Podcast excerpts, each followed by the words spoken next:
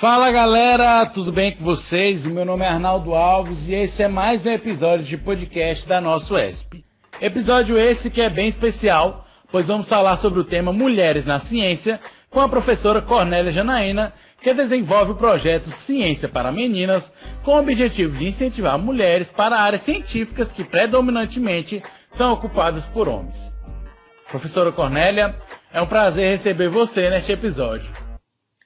Oi, é um prazer estar aqui participando desse podcast da UESP Oficial. Eu sou a professora Cornélia Janaína e sou professora do curso de Bacharelado em Ciência da Computação do campus Piripiri, UESP Piripiri. Eu sou coordenadora do projeto Ciência para Meninas. Como funciona o projeto Ciência para Meninas e de qual forma elas podem participar? Bem, o nosso projeto Ciência para Meninas, ele é um projeto de extensão e ele funciona promovendo palestras, workshops, oficinas para meninas desde do ensino fundamental médio e também na graduação. Em meados de final de setembro, começo de outubro de 2019, e nós fizemos umas ações no, nos colégios em Piripiri. E devido à pandemia, nós tivemos que migrar o nosso projeto para a solução remota. Então, nós estamos atuando é, principalmente produzindo material nas plataformas YouTube e no Instagram. Nós temos um Instagram chamado Ciência para Meninas UESP, que vocês podem acessar lá. Tem muita coisa bacana. Inicialmente nós estávamos levando essas, esse workshop, essas palestras, oficinas para as meninas lá no colégio. Mas, devido à pandemia, nós estamos agora nessa solução remota. Então, as meninas elas podem participar acessando as nossas plataformas. É, as meninas e as mulheres também podem participar como voluntárias no projeto. E aí, elas seriam as meninas que vão produzir esse material. Né? São meninas do Ciência para Meninas ele pretende é, incentivar essas meninas a seguirem as carreiras de ciências exatas, engenharias, matemáticas, certo? Que são as carreiras é, notadamente seguidas por homens, a grande maioria, mais de 70% dos cargos é, desde a pessoa que tem só a graduação quanto aquela pessoa que trabalha com ciência, esses cargos são ocupados majoritariamente hoje em dia por homens. Certamente, existem várias mulheres que inspiraram a criação do projeto. E hoje, vocês querem ser a inspiração para que novas meninas, principalmente do ensino médio fundamental, entrem no ramo da ciência. Quem a gente pode citar aqui como precursoras para que o público feminino possa estar hoje defendendo essa bandeira de igualdade na ciência? Bem, a gente pode citar aí desde as mulheres dos anos de 400 e alguma coisa, como Hipátia de Alexandria, que já deixou sua marca, né? É uma mulher célebre e, em geral, sempre citada. Como também Ada de Lovelace, que é a mãe da computação, Marie Curie, Rede Lamarck, a precursora das redes sem fios, Jaqueline de Jesus e Esther Sabino, que codificaram o genoma do coronavírus. Nós podemos citar também as mulheres que estão perto de nós aqui na UESP, professora Janete Brito, professora Rosa Mamed, professora Loise Cristina, as professoras do IFP. Nós temos muitas professoras nas áreas de exata lá, a professora Valéria, professora Elane, as professoras da UFP, professora Rosiane, professora Adriana Simões, professora Simônia do CT. Então, nós temos muitas mulheres a quem citar e segui-las, né? Observar seus feitos, suas pesquisas. Tem gente muito próxima da gente. É, podemos citar também a Ana Paula Mendes, que é uma estudante da UFP, é, a Camila Vilarim, que é engenheira de software, a professora Adriana Simões, que eu já citei, a professora Fátima Sombra, que é professora do Departamento de Engenharia Elétrica da UFC. Essas últimas quatro é, colaboraram com o nosso projeto, participando de um vídeo em que nós escolhemos os, os depoimentos dela a respeito da atuação delas dentro da área né, de STEM. De acordo com a sua pesquisa, professora Cornélia, a porcentagem de mulheres matriculadas em cursos de graduações nas ciências exatas da Terra são significativamente baixas, não ultrapassando os 35% nas instituições de ensino superior no país. Outra pesquisa, feita pelo Instituto de Propriedade Intelectual do Reino Unido, mostrou que mulheres integram menos de 13% dos pedidos de patentes no mundo. Como incentivar o público feminino e, consequentemente, mudar essa realidade? o público feminino desde a base, desde a escola fundamental, ensino médio, e não apenas quando se chega na graduação. Na graduação seria um outro trabalho, seria o trabalho de manter essas meninas na graduação. É, o percentual na graduação é bem baixo, mas historicamente as meninas e as mulheres são as que menos evadem do, do, da graduação. Elas são poucas mas em geral elas concluem aquela graduação nas áreas de ciências exatas, engenharias, matemáticas e ciências. Outra forma de incentivo é promover eventos que saiam da universidade e alcancem essas escolas, né, mostrando as mulheres que já ocupam os espaços que nós estamos promovendo.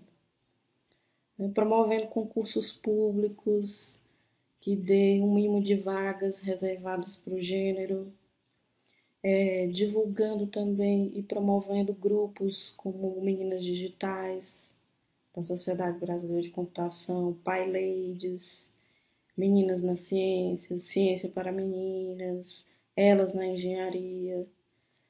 E tem muitos outros grupos independentes que promovem né, a fixação das meninas e mulheres nas áreas de ciências exatas. Na semana passada, duas mulheres ganharam, juntas, o Prêmio Nobel de Química por um método de edição do genoma. O feito é inédito.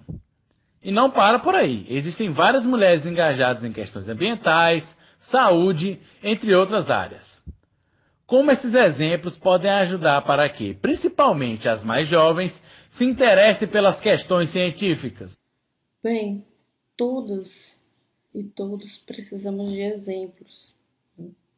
Os primeiros exemplos que nós temos são os, são os nossos pais, e aí é, tem um trabalho interessante que pode ser feito na escola, né? Então, então quando uma menina vê uma igual né, a ela em um determinado lugar, ela compreende e ela vê que ela também pode estar naquele lugar.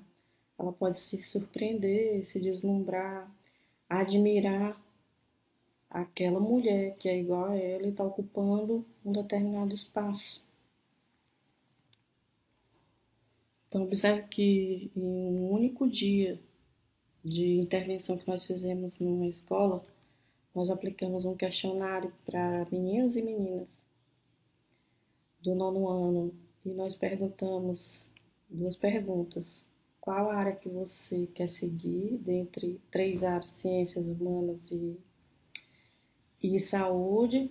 E perguntamos depois do workshop, das oficinas que nós ofertamos. Durante a palestra, nós perguntamos para o público quem eles conheciam na ciência. Então, a maioria citou nomes de homens. Então, nós apresentamos todas as mulheres relevantes na área de ciências e ciências exatas. E depois nós aplicamos o questionário novamente. Antes do evento, antes do workshop, apenas 3% das meninas escolheriam uma carreira nas áreas de exatas. Depois que nós apresentamos para elas, mulheres cientistas, os feitos dessas cientistas, esse número subiu para 7%. Aliás, há um erro. Na verdade, antes era 11% de meninas que escolheriam as áreas de exatas. Depois do workshop, 28% dessas meninas escolheriam a área de exatas. Então, isso é um aumento de mais de 100% na preferência dessas meninas, né? Bastando um incentivo, bastando mostrar que existe aquele lugar que ela pode ocupar. Professora, você pode nos dar algumas dicas de leituras e produções cinematográficas que falam sobre essa temática? Tem um e-book gratuito chamado Mulher Faz Ciência. Dez cientistas, muitas histórias. Que mostra a história de algumas mulheres né, no Brasil, dentre as muitas no mundo, que contribuíram para o desenvolvimento científico do Brasil. Outro livro interessante é As Cientistas, 50 Mulheres que Mudaram o Mundo, que também revela 50 mulheres notáveis para os campos da ciência, tecnologia, engenharia, matemática. Outro livro interessante é um livro, dessa vez infantil, que se chama Ada Lovelace, A Condessa Curiosa. É um livro de autoria da professora Sylvia Bean. Esse, inclusive, é da editora Inverso, que você pode comprar pela internet. E tem muitos filmes interessantes, né, que mostram cientistas importantes pelo mundo. Tem filmes sobre a Marie Curie, tem um filme muito interessante sobre a Hipátia de Alexandria, o nome do filme é Ágora. Talvez vocês encontrem também como Alexandria esse filme. Tem um livro chamado Estrelas Além do Tempo, que também tem um, um filme baseado nele, que é bem interessante. Mais recente é o livro desse ano, que se chama Mulheres Cientistas. Coronavírus, produzido por professoras da Universidade Federal do Paraná. É um livro bem interessante ele é do projeto de extensão Meninas e Mulheres Ciência. Bem interessantes que revelam os trabalhos os feitos científicos de mulheres que muitas vezes foram silenciadas, mulheres que muitas vezes é, fizeram trabalho e um homem teve que assinar na verdade, teve é um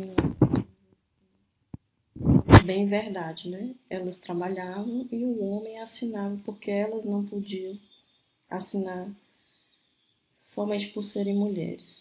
Bem, eu agradeço o convite e a oportunidade de poder falar sobre o projeto Ciência para Meninas.